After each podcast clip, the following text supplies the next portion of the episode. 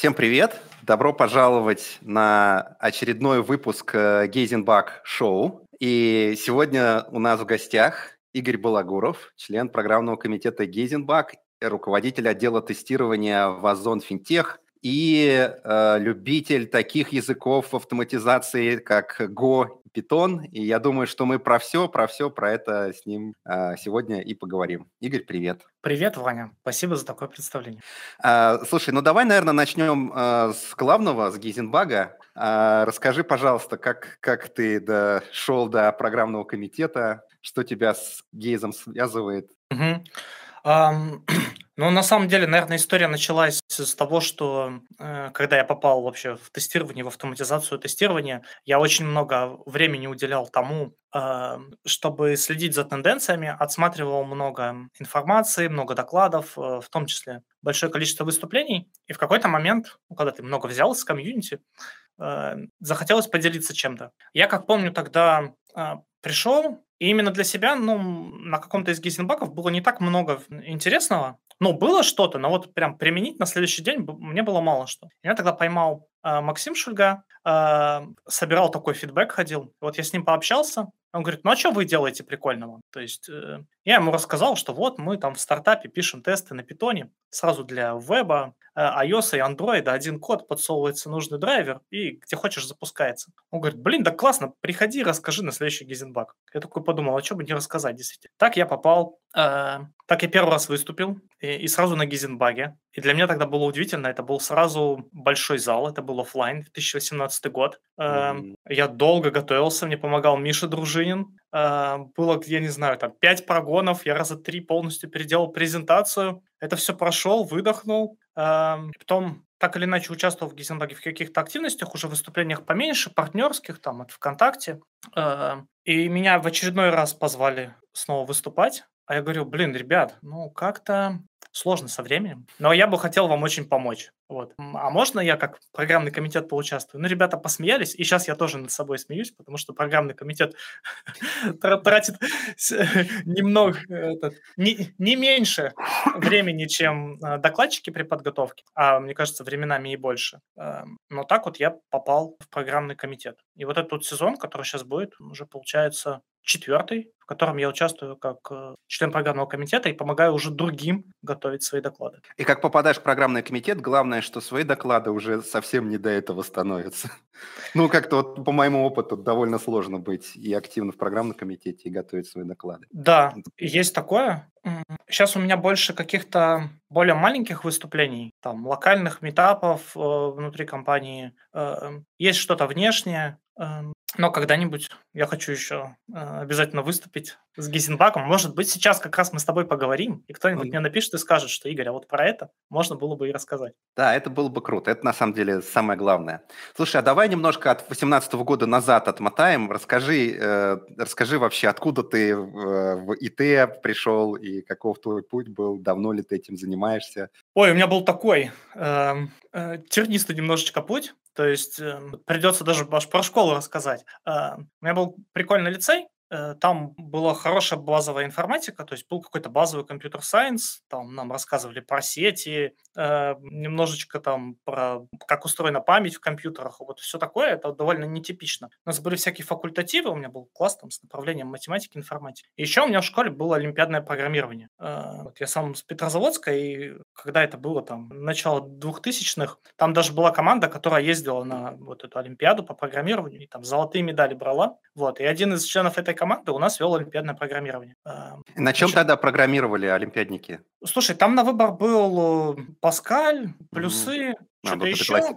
У нас в школе был Паскаль, но мы программировали на плюсах. Вот. Понятно, что мы там никакой жесткий синтаксис не использовали. Нам нужны были базовые структуры, там э, циклы, условия. Ну, там где-то там какие-то списки мы использовали, конечно, но в основном все базовые структуры данных. Вот. Ну и, конечно, алгоритмы. алгоритмы. Я помню даже такую смешную историю. То есть я уже занимался где-то год. У нас, поскольку были там всякие еще факультативы э, дополнительные, э, к нам пришел с университета практикант, вот, поскольку мы знали, и нам алгоритмы рассказывали дополнительно уже в базовой школьной программе, ну как, ну, чуть-чуть такой расширенный, да. Э, а я это все уже проходил на олимпиадном программировании. Мне было дико скучно там. И, ну, мы какой-то ерундой занимались, там по Windows машинам рассылали сообщения всем, какой-то спам. Ну, в общем, типичная этот, э, э, школьная фигня. Вот. И, значит, э, отлавливает меня практикант и говорит, давай дам тебе какую-нибудь задачку, чтобы ты, значит, там офигел от ее сложности и занимался делом. Э, дал мне какую-то сортировку, но я ее сделал, дал еще что-то, я уже не помню, я ее сделал опять за 5 минут. Он говорит, ну вот, все, тебе сложная задача, вот тут будет граф, такая структура данных, надо найти кратчайший путь. Я написал это тоже за 10 минут, вот, он сначала не поверил, посмотрел, говорит, все, иди отсюда, можешь больше на мой факультатив не приходить. Mm-hmm. Вот. Потом меня занесло в физику, то есть я поступил в ИТМО, но на фотонику и оптоинформатику. Это такое больше не прикладное, а научное направление. Занимался научной работой, в том числе пошел в аспирантуру, но через какое-то время все равно вернулся в IT. Вот, конечно, это было не так, что прям вот конкретно профильное образование, то есть программирование было, но это был скорее там расчет каких-то моделей научных, э, посмотреть, что сходится ли теория с каким-то с каким-то моделированием. Вот. И в IT я так уже, можно сказать, в какой-то мере входил. Вроде образование, конечно, близко к профильному, вот, но вот то вот олимпиадное программирование, какой-то базовый компьютер-сайенс помогли мне быстрее там э, до прочитать книжки по тестированию, по программированию, и в том числе на этой базе я как-то довольно быстро вошел в тестирование, ну и сразу в автоматизацию. Многие Слушай, говорят, что... вот это, это, это а? интересно, да, то есть твоя база как бы вот э, алгоритмы, структуры данных, олимпиа... олимпиадные штуки. А чему именно в тестировании-то, а не в разработку? Как, Слу... Случайность? Да нет, не случайность. То есть я тогда ну, думал, ну, что учить? Ну, самая распространенная Java. Открыл там Java, какой-то учебник, я уже не помню, какой-то курс нашел в онлайне. Э, учил, что-то делал, и мне было, вот честно, скучно. Вот. Э, открыл учебник по тестированию. Значит, там прочитал что-то там, я не Савина, Майерса, Каннера начал читать. Э, и тоже что-то скучновато. А потом мне друзья, которые уже были в IT, у нас с физики очень много ребят перекатилось прям примерно моментально. А, они говорят, так есть автоматизация тестирования? А, и я так как-то сразу подумал, блин, так это вот оно. Как бы я попытаюсь объяснить. То есть тестирование мне нравилось, что ты вроде бы как и про продукт чуть-чуть шире, наверное, скоп ну, того, на что ты влияешь, чем ты взаимодействуешь. И мне это приглянулось. Но не хватало каких-то вот таких вот инженерных практик, э, того же программирования. А тут я в автоматизации тестирования прям все это нашел. И я такой прям ходил по первым своим собеседованиям. Э, я тогда помню, точно разослал там, не знаю, на HeadHunter. Какой год был? 14 или 15 угу. Вот. Разослал где-то 200, наверное, там откликов. Меня позвали в 5 мест, один был, получил тогда офер. То есть уже тогда была воронка, так, так себе. Вот. Но именно навыки олимпиадного программирования Э, они мне помогали, особенно поначалу. То есть ты приходишь, какая-то кодовая база, и ты уже привык. Э, ты просто берешься и разбираешься в любом сложном коде. Там, э, плохо он написан, хорошо, ты просто к этому привык. Ну, просто для контекста олимпиадное программирование – это что? Это три человека за одним компом, у вас разные роли. Я, кстати, уже тогда больше специализировался на том, чтобы составить какие-то кейсы, чтобы оттестировать э, программу, чтобы у тебя было меньше попыток э, при прохождении тестов, то что за каждую попытку тебе штрафное время начисляется. Uh-huh, uh-huh. Это было первое. Второе, я был чуть больше по математике, то есть там всегда есть какие-то счетные задачи, которые можно упростить какими-то формулами и потом что-то уже с ними делать. Вот. И третье, я был не самый быстро пишущий человек в команде, поэтому обычно я сидел без клавиатуры, смотрел все задания, понимал примерно, что мы будем решать, что не будем решать, где у нас, где мы какие-то задания знаем примерно, как мы будем э,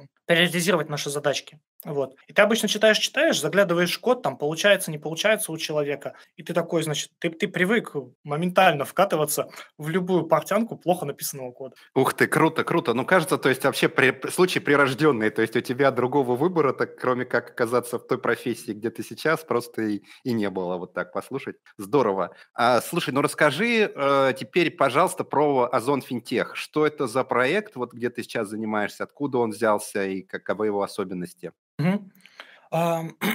Ну, понятно, что когда Озон там разрос и стал уже настоящим маркетплейсом, через него проходит очень много товаров, продаж, э, ну, собственно, денег. Вот. И на таком объеме уже просто становится выгодно заиметь свою э, ну, нормальную финтеховскую инфраструктуру, в том числе банковскую, э, для того, чтобы с этого оборота, хотя бы на каких-нибудь там небольших процентах, но уже э, это становится выгодно. И, собственно, я сюда присоединился как раз э, на старт э, нового проекта, большого, Озонбанк. То есть, когда банк появился? В мае 2021 года, сейчас не совру, сейчас 23 22 да, в мае 2021 года, то есть полтора года назад. Появился банк. Ковид это еще уже было. Да, да, это уже был прям такой ковид-ковид.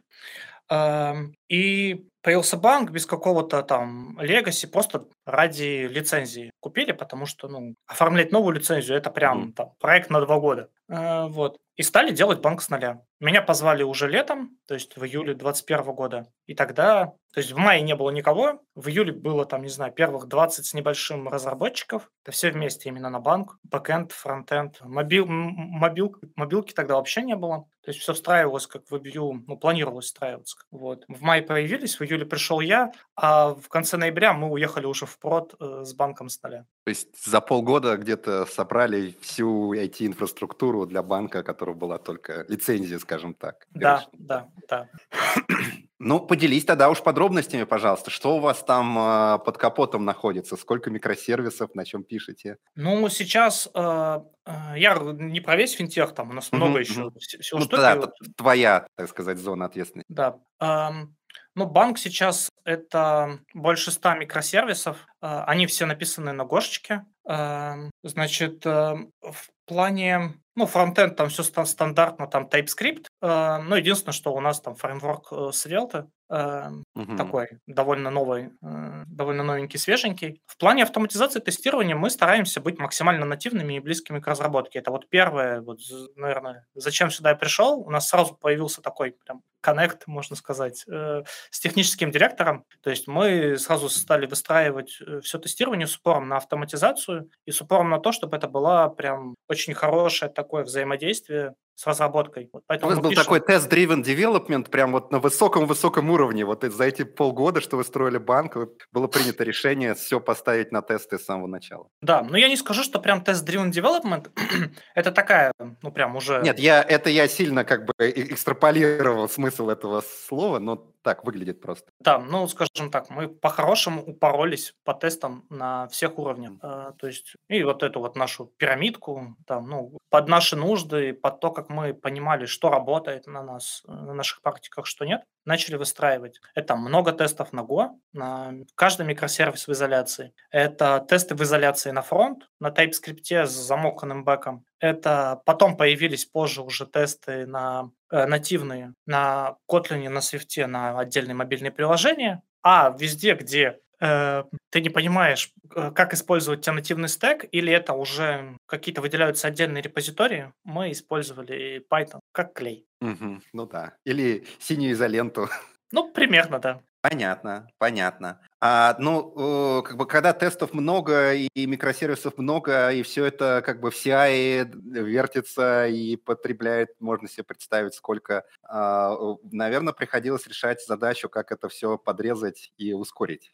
Конечно. На Python у нас, наверное, такой основной слой– это сценарные тесты, но на уровне API. Там, ну, не секрет, что любой финтех – это 80% разработки на бэкэнде, и то, чтобы бэкэнд весь в сборе нормально отработал, вот прям нетривиальная задача, потому что тебе важно не просто там денежки перевести, у тебя есть несколько слоев, которые э, гарантируют, что точно никакие балансы не разъедутся, что отчеты все сформируются для там ЦБ, что для бухгалтерии все тоже приедет. И тесты сценарные, они такие, довольно тяжелые. Хотелось их тестировать, конечно же, без UI, чтобы проверять, когда именно микросервисы Опять же, угу. наш контекст – это много микросервисов, когда они э, согласованно работают, все данные консистентны. И мы вот здесь как раз применяем Python, и таких тестов становилось все больше и больше. Они по скорости бывают разные. Бывают там буквально там секунды, а бывает там ну, до минуты доходят. И не хотелось их запускать на каждый сервис. То есть поначалу мы сделали, естественно, все по-простому. У нас там есть там первые десятки, сотни тестов. Ты запускаешь на любой сервис,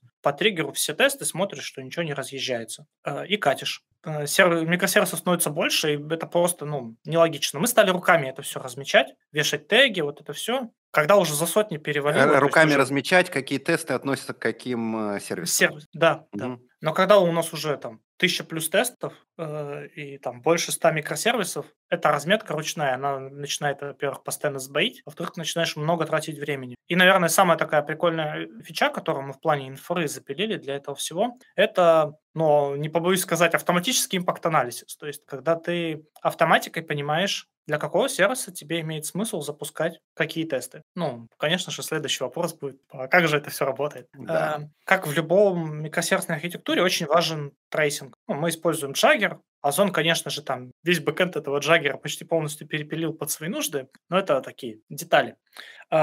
Самое главное, что в трейсинге мы узнаем, это как запросы, ну и как мы используем в тестах, из тестов, попадают в какие сервисы, прямо или через другие микросервисы. А, мы, соответственно, научились выделять э, сетапы и тирдауны, то есть мы их просто выбрасываем и понимаем, вот где сама суть теста, в какие сервисы он э, ходит. И, значит, мы эти трейсы сохраняем. Прямо или опоследованно, э, правильно я понимаю, да? То да, есть, если да. сервис А в сервис Б, вот вы это тоже видели. Угу, угу. Да, мы видим. Сейчас, да, расскажу как раз. То есть мы понимаем, вот какие запросы шлет само тело теста. Что мы делаем? Мы в джобе после запуска тестов, эти ссылочки на эти трейсы, они у нас аккуратненько в отчеты приложены, что если что-то упало, ты можешь э, эти трейсы тоже посмотреть, разработчики могут сами посмотреть и понять, что пошло не так, не прибегая к тестировщикам. Вот. А мы, соответственно, используем эти трейсы, мы, как пишущие на Go, э, на тех же там шаблонах микросервисов, которые у нас заведены в Озоне, написали свои сервисы, в том числе, которые помогают для цели тестирования. И мы в Java выгружаем все трейсы, то есть имя теста и трейсы, которые э, были. Там в микросервисе фоновая Java ходит Jagger, вытаскивает все эти трейсы и разбирает, то есть какие э, куда этот тест ходит, в какие сервисы. То есть, если там такая длинная цепочка, прям мы все это узнаем э, везде, где побывал этот тест. Иногда тест может попадать там в десятки микросервисов, или даже один запрос, я скажу, может попадать в 10 микросервисов. Мы это все аккуратненько складываем. Слушай, ну это, и... наверное, для перформанса хорошая информация, да? Там не слишком ли длинная у вас цепочка, может быть, что-то можно закешировать где-то? Слушай, э, перформансы используются. Мы смотрим по джаггеру критический путь. Э, и когда мы делаем какие-то оптимизации, мы оптимизируем именно те запросы, которые стоят на критическом пути. Отлично. Мгм. Вот. Круто. Но я могу, вот здесь есть ребята, есть статьи, прям это прям отдельная большая тема. Мы тоже это все запилили, следим, в том числе для перформанса. Вот. А в тестах мы, соответственно, перед запуском тестов мы видим по GitLab э, параметр, какой репозиторий нас триггернул нашу, э, нашу репу с тестами. Идем, запрашиваем для него все тесты, которые имеет смысл запустить на основании этих трейсов и запускаем только их. Прямо сходу получили такое, такое ускорение, э, что у нас, по-моему, из 100 сервисов минимально улучшилось время в два раза. Вот. А максимально там в 10, в 20 Э, когда мы просто стали э, запускать 10 тестов на какой-нибудь микросервис, но именно те, которые туда гарантированно попадают. Вот. Ну и время на поддержку этого всего, оно просто драматически сократилось. Мы перестали этими тегами заниматься. Ой, а, кстати, а у вас монорепозиторий или у вас много репозиториев разных? Много репозиториев разных. Угу, угу, да, это там есть свои проблемы и э, преимущества в этом плане. Слушай, и поэтому, ну вот... Да, и, да, да, извини, Вань, и поэтому вот как раз вот эти вот сценарные тесты, они решают еще проблему того, что все в сборе-то действительно э, работает. Угу. И, и нам очень важно, чтобы эти тесты были стабильными, и, соответственно, чтобы они меньше грузили инфраструктуру, в том числе стейджинга, чтобы там не приходила постоянно какая-то лишняя нагрузка, потому что когда у тебя тесты запускаются там до 100 раз в день, и их уже там за тысячу, то ты даже функциональными тестами умудряешься неплохо так нагрузить, особенно в пиковое рабочее время. А, слушай, ну вот э, да, меня сразу откликается, как у всякого инженера, потому что сейчас на моем проекте там много, много тестов, там, правда, моно, моносервис один. Вот. Но э, тоже думаешь, как уменьшить время, потому что он же много начинает потреблять. Сразу думаешь про какие-то edge-кейсы. Вот если говорить про impact-анализ, наверняка же есть э, какие-то сервисы, которые вызываются всегда на каждом тесте. И получается, если ты его изменил, то вы должны всю тысячу запустить тест. Или вот, допустим, у вас появляется какой-то, что-то меняется в структуре, и э, вот ваш трейсинг, он еще не знает, что этот э, тест на самом деле надо запустить, вы его не запускаете, запускаете и таким образом никогда и не тестируете. Вот э, такие ситуации бывали, вот э, как приходится стал. Да, всегда есть edge-кейсы. Э, решение не работает прям везде идеально, то есть как бы, ну ты всегда, когда думаешь над какими-то сложными штуками, ты э, позаботишься о том, чтобы в первую очередь решить, я не знаю, там 80-90% времени за вот э, те самые там 20% усилий, да, Парето прям в действии. Эм, и я скажу прям сразу, где трейсинг не работает, где у нас осталась какая-то ручная разметка. Э, понятно, что э, по трейсингу ты понимаешь, когда запросы прям вот, ну, там вызываются как-то каскадно или ветвиться, ты это все видишь. Но есть еще всякие асинхронные взаимодействия, например, там через кавку, через какие-то другие очереди, через какую-нибудь синхронизацию баз данных. Мы этого не видим, и тут осталась какая-то ручная разметка. А, это остается, то есть мы на самом деле там, я просто рассказывая в таком формате, очень сильно все упрощаю, но mm-hmm. там обработки и всяких edge-кейсов хватает. А, какая-то ручная разметка осталась, просто она там снизилась там, на порядок, а то или на два, наверное. А потом э, есть тоже такие штуки, когда ты первый раз э, выезжает сервис э, или первый раз запускается ручка, и ты еще не знаешь, или там первый раз какой-нибудь сервис начинает ее вызывать, ты еще можешь не знать, что это есть информация. Но поскольку мы с веток тоже собираем все это, мы в целом как бы э, понимаем довольно рано это все. Можем что-то пропустить, но мы тут как бы не говорим, что мы покрыли все 100% кейсов. Вот, мы все-таки даем разработчикам в том числе э, какую-то ответственность за то, чтобы они, не знаю, там проверили, что действительно у них тесты запускаются. У нас есть алерты на то, что какой-то сервис пришел к нам, триггернул, но мы ничего не нашли, никаких тестов на него не запустили вообще. Вот, у нас там большие риски. Мы много еще занимаемся э, сбором покрытия Э, не только там E2E тестами, но также на уровне ручек, на уровне юнитов. У нас есть одна большая борда, где мы отслеживаем покрытие по всем сервисам, отдельно по каким-то группам и даже по целым отделам, чтобы мы могли смотреть, где э, у нас картинка получше, вот, а кому, может быть, э, стоит там догонять, и у кого можно в том числе перенять практики. И в том числе на основании вот этих вот трейсов мы смотрим на такие штуки, когда у нас на какую-нибудь ручку в сервисе нет ни так называемых компонентных тестов, теста на микросервис в изоляции, то есть сервис, база, а сеть вся замокана, ни end-to-end туда не попадает. Мы понимаем, что тут, наверное, риски такие повышенные, что автоматика нам, скорее всего,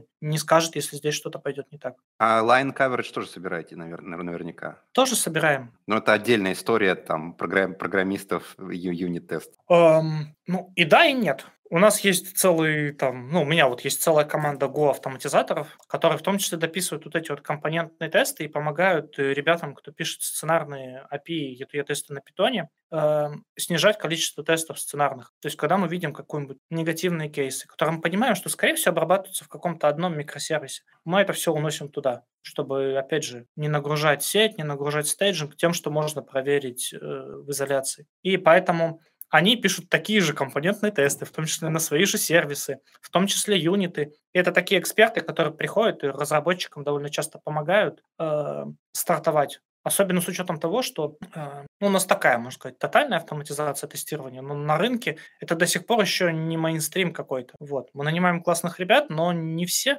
работали в таких практиках. Мы, в том числе со стороны тестирования, помогаем эти практики э, освоить и начать быстро и эффективно применять. Понятно, понятно. Но вот уже много раз произнесены слова Go, Python. Давай поговорим, э, давай поговорим уже о языках наконец-то. А, мне кажется, ты рассказывал, э, что вот как раз в начале твоей эм, карьеры в, Гейз, в Гейзенбаге, да, в ПК Гейзенбага, а, ты а, говорил о том, что Go тебе кажется таким наиболее перспективным из новых языков для автоматизации тестирования. Ты сейчас не поменял эту точку зрения, менял как?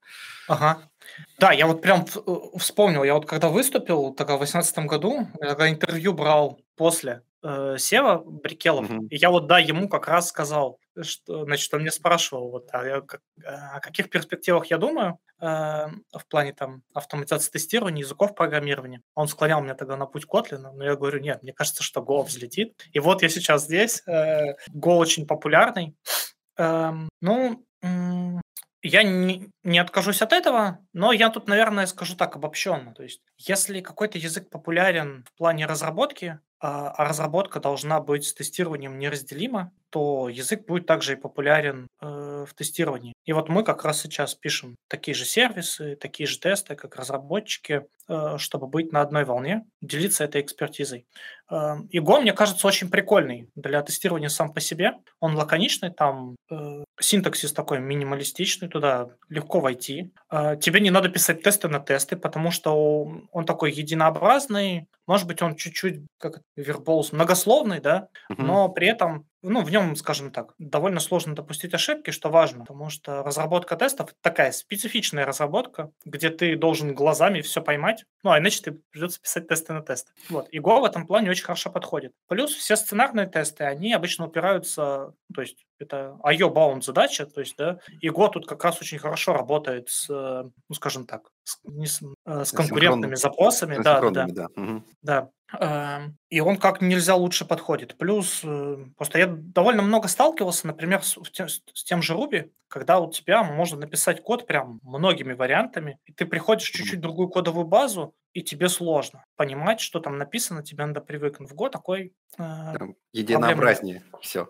Да. А, слушай, ну вот э, если про языки уж говорить, мне кажется, очень такой крупный водораздел или такая очень важная история – это то, что там во многих языках, возможно, я ошибаюсь, мне кажется, это Руби был пионером, появилась вот эта вот история с внутренними DSL, mm-hmm. то, что ты можешь написать такой API, что потом, используя этот API, ты пишешь как бы код, который не выглядит как код на языке программирования, как более-менее человека, почти человекочитаемый, да, код, э, естественном языке. И вот там Руби преуспел, Груви очень сильно преуспел в этом, там, Спок, там, а, Кукумбер, да, это же рубевая история. А, Котлин а, тоже, может быть, в меньшей степени, но он тоже преуспевает. Это очень важная история, вот эти вот внутренние DSL на Kotlin. И э, гипотеза, предположение такое, что это должно помогать тестировщику, вот эти вот такие вот внутренние, внутренние API, которые помогают разметить вот как раз глазами given, when, then, там A should be equal to B, вот такие вот проверки в,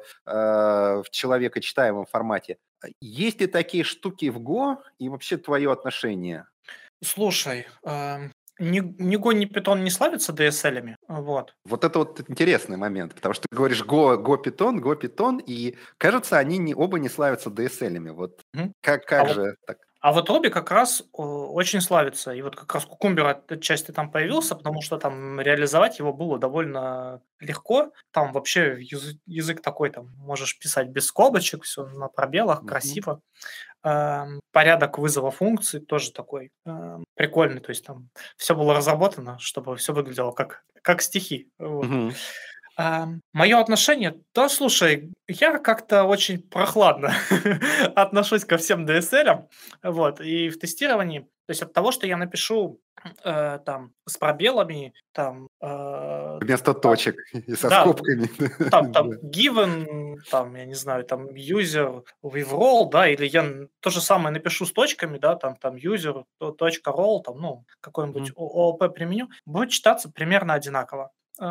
DSL часто, часто дает тебе какие-то ограничения. Это лишний слой. На примере того же кукумбера э, тебе надо как-то между шагами неявно что-то передавать, где-то какой-то контекст. Э, это чуть сложнее. Ты открываешь просто код, у тебя переменная, ты сюда что-то сохранил, максимально просто. Я даже вот э, э, э, проповедую, что в питоне можно, особенно для тестов, нужно стараться не использовать там даже ООП. То есть вот этот наш паттерн range octacert, он вообще тут ООП тебе не упало. Да, тебе нужно нужны какие-то данные передавать, ну, какие-то для этого объекты минималистичные. Но если ты можешь здесь ограничиться, то прям хорошо. Ну и к DSL я так тоже спокойно отношусь. Возможно, когда твоя кодовая база совсем становится большая, у тебя прям много тестов тех же, когда-то это э, станет э, такими штуками, которые дадут уже преимущество. Но пока сейчас на уровне там тысяч тестов мы вот это с командой не чувствуем, мы все время следим за тем, что если все-таки почувствуем, то что-то начнем такое делать, но пока так не выглядит. Понятно, у тебя подход э, олимпиадного программирования.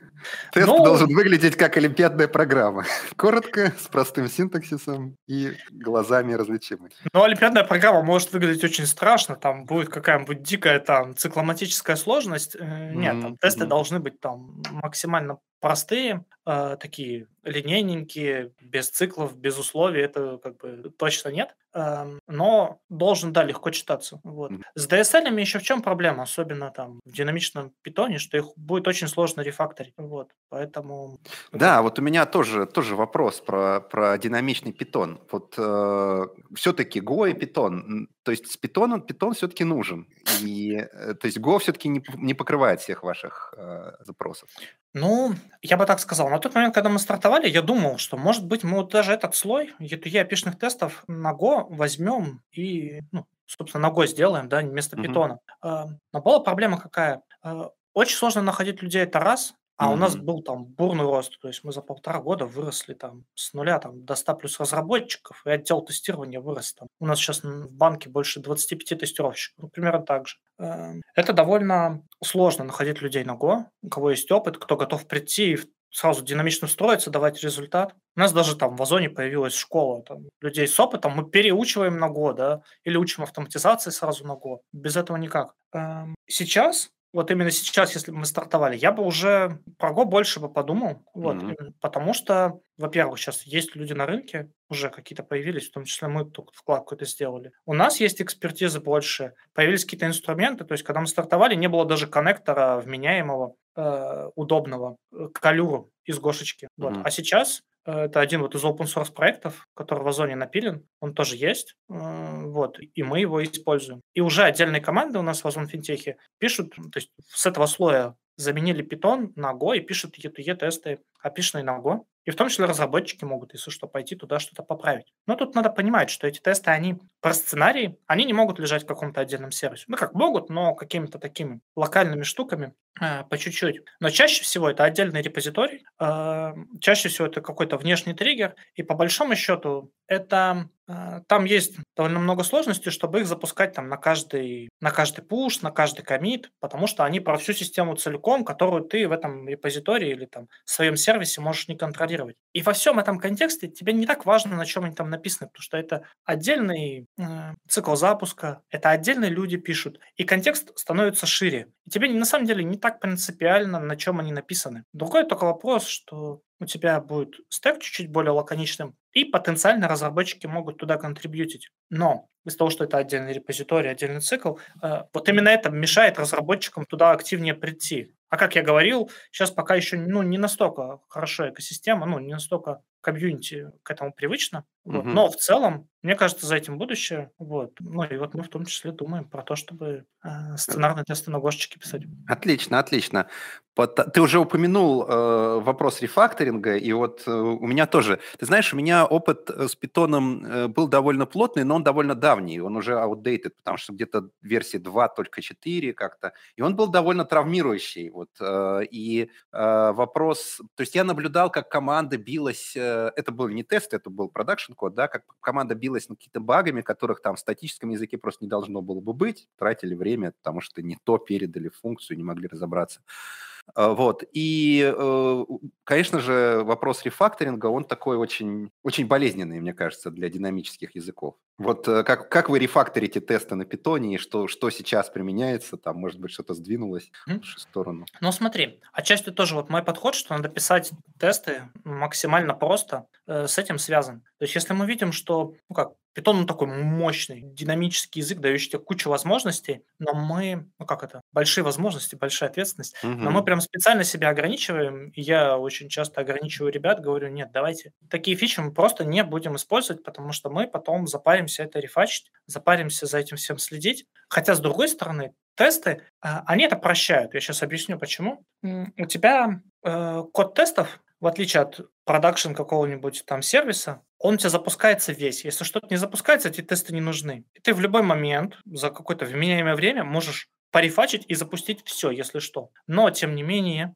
э, рефачить становится сложнее, даже в таких условиях. Хотите, изменения становится сложнее, где-то что-то все равно можно что-то пропустить. Э, и мы специально не используем кучу фич э, питона, там, где мы понимаем, что IDE нам не поможет. То есть для нас тут э, там, наш любимый PyCharm, такой, такая прям лакмусовая бумажка. Если он что-то не помогает зарефачить, значит, ты как-то не так пишешь. Мгм. Вот, и мы тут специально себя ограничиваем. Плюс, на самом деле, Python э, дал нам сейчас gradual typing, то есть когда ты можешь добавлять типы. Хочешь, обвешайся ими. Э, ну, конечно, не как в Go, но прям, прям можешь полностью ими обвеситься. Вот. Но ты потеряешь тут скорость написания кода на питоне, потому что у тебя будет каких-то больше дополнительных ограничений. А поскольку ты можешь его использовать только там, где ты хочешь, мы обычно какие-нибудь условную там, папочку, давай, там, сорцы или вот где у тебя вот код такой утилитарный, мы там все обвешиваем типами, а, а папочку с тестами там не используем. И поэтому у нас тесты выглядят около там DSL-like, да, без лишней какой-то информации, их удобно читать. А там, где мы что-то хотим рефачить, и чтобы оно везде протянулось, чтобы у нас IDE подсказывало, помогало нам в том числе рефачить, потому что типы в питоне, они в первую очередь для IDE, они не используются дальше нигде.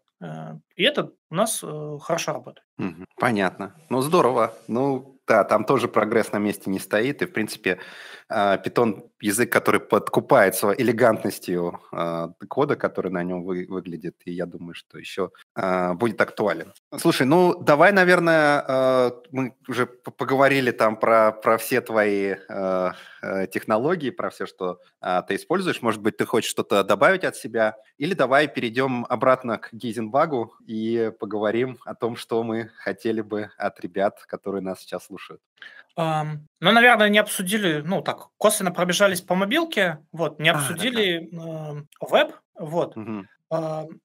Я тут просто хочу такую тоже сделать аналогию. То есть, ну, то есть мы пишем на Go компонентные тесты, mm. которые в том числе используют разработчики. И примерно такой же штуки про нативный стек мы придерживаемся в вебе. И мне кажется, это прям будущее. А, когда мы пишем что-то вроде компонентных тестов на фронтенд без бэкэнда и как раз на TypeScript. Мы для этого используем Playwright, и он позволяет как раз замокировать прям средствами самого Playwright все сетевые вызовы, э, и в том числе заблокировать пайплайны, как мы это компонентными тестами делаем. Вот. У нас, я очень люблю такие аналогии, такие общие решения. Вот. то есть как вот у нас как в Go, так и в вебе такой же подход используется. Вот. И я надеюсь, как раз Слушай, да, ну да. кажется, да, логичным, логичным, что ты компонентные тесты пишешь на, на языке, на котором ты разрабатываешь. Вот, а, а E2E тесты, вот, э, то есть когда надо вот поднять бэкэндик, поднять фронтендик и вот подергать через браузер, но с, с бэкэндом с каким-то. У вас там тоже Playwright или, или все-таки Selenium или что-то такое? Я расскажу такую интересную историю. То есть мы решили, что мы начнем вот с этих вот тестов с замоканным бэком и будем смотреть, где нам что-то не хватает, где мы тратим руками какое-то время на покрытие, на допроверки, там будем дописывать тесты. Э, у нас есть этих тестов там прям с десяток, вот, но мы их даже почти не используем. То есть на самом деле при таком вот разделении, когда у тебя бэк отдельно протестирован, фронт отдельно протестирован, тут остается вопрос контракта, но в целом мы на эти грабли почти не наступаем никогда, и мы ETE почти не используем. То есть тебя есть какой-то там при запуске новых фичей ручная проверка, при том, как силами менеджеров, разработчиков, и только потом уже тестировщиков немножко, что все в сборе работает. Но без этого все равно никак. Uh-huh. А E2E тесты почти не используются, то есть они почти не нужны в этом все. Остается момент, контракт. Вот. Да. Мы как раз вот в питоне э, делаем так, что мы схему того, как отвечает бэкэнд, фиксируем в тестах. И если что-то есть обратно несовместимое, то есть меняется тип, или какие-то данные начинают по-другому приходить, мы там иногда регекспы добавляем, какие-нибудь мин-максы, числовые типы, а, то у нас тесты в пайплайнах э, сигнализируют об этом. Мы, как настоящие тестировщики, даем быструю обратную связь, говорим, «Э, господин фронтендер, господин бэкендер, тут, кажется, вам надо договориться. Ребята договариваются, говорят, что все, схему можно обновлять, мы обновляем и дальше так живем. Вот. Ну вот именно в этом контексте у нас э, E2E-тесты почти не нужны стали. А ручного Интересно, чека, это еще и при отсутствии как бы кода генерации, то есть подхода, когда вот этот контракт в OpenAPI зафиксирован, и это источник истины и для фронта, и для бэка. То есть у вас ребята договариваются вручную, но тем не менее так хорошо договариваются, что даже E2E не Да, то есть у нас есть вот этот вот, я бы назвал его ручным процессом, да, вот этот вот шаг. Но он настолько мало времени занимает, что сейчас это прям не в фокусе нашего внимания. Возможно, хотелось бы добавить сюда автоматизации, но проблем почти нет. То есть мы думаем про что угодно, только не про это сейчас. Окей, и еще мобилка есть у вас. Да. И там все как обычно. Значит, Kotlin для Android, Swift для iOS. У нас есть отдельные банковские приложения. Значит, и мы там сразу э, стартовали с нативного стека, как раз, чтобы быть ближе с разработкой, взаимодействовать, чтобы можно было замокировать бэкэнд. То есть, понимаешь, да, вот все, все аналогично работает. и чтобы как можно раньше получить фидбэк для того, если у тебя что-то пошло не так. Вот. Особенно в мобилке это очень важно. Но в мобилке, конечно, такой тотальной автоматизации добиться сложно, потому что много девайсов, много взаимодействия с каким-нибудь внешним миром, там те же пуши. Э, то, что сложно бывает макировать или сложно на разных девайсах э, автоматизировать, э, ну, в том числе там тесты, когда у тебя много внешних интеграций, не настолько стабильные. Вот, но, тем не менее, тут прям движемся по нативному пути. Но, опять же, и тут используется Python как клей. То есть, когда наше приложение встраивается как WebView, большой озон, э, значит, и мы хотим писать одни какие-то сценарии на две платформы, мы тут используем Appium, Python, и когда нужно выйти за контекст приложения, то тут тоже Appium все лучше показывает, и тут мы точечно тоже используем тесты на Python. Понятно, круто, интересно. Но теперь, кажется, мы все покрыли. Теперь Весь точно все. Здорово, замечательно. А, ну, давай э, какие-нибудь, э, скажем, напутствия ребятам, которые нас смотрят. Ой, ребят, смотрите, мы как бы с Ваней там поболтали про всякие технические штуки. Мы будем рады, если нам будут приносить еще доклады. А, мы всегда за то, чтобы найти клевых спикеров, э, также с ними поболтать, помочь подготовить выступление. У меня еще очень свежо, а, какие проблемы потенциальный спикер э, испытывает э, при том, чтобы особенно выпустить, можно сказать, в продакшн свой первый доклад. А, и поэтому мы довольно много помогаем с подготовкой выступлений, как по подаче, так по оформлению, ну и, соответственно, по техническим деталям. Ну да, еще, еще я хочу сказать, что вот чем, чем больше смотришь докладов, там, конференций, ты понимаешь, насколько разнообразен мир задач. То есть э, в одной компании так устроено, в другой по-другому. Одна команда делает так, другая сяк. И не скажешь, что там, э, ну, конечно, можно ощутить там правильность, неправильность, но единственного правильного решения нет. Как раз-таки одни и те же задачи или общие задачи, они могут очень большим разнообразием э, подходов, что ли, решаться. Они все очень интересные.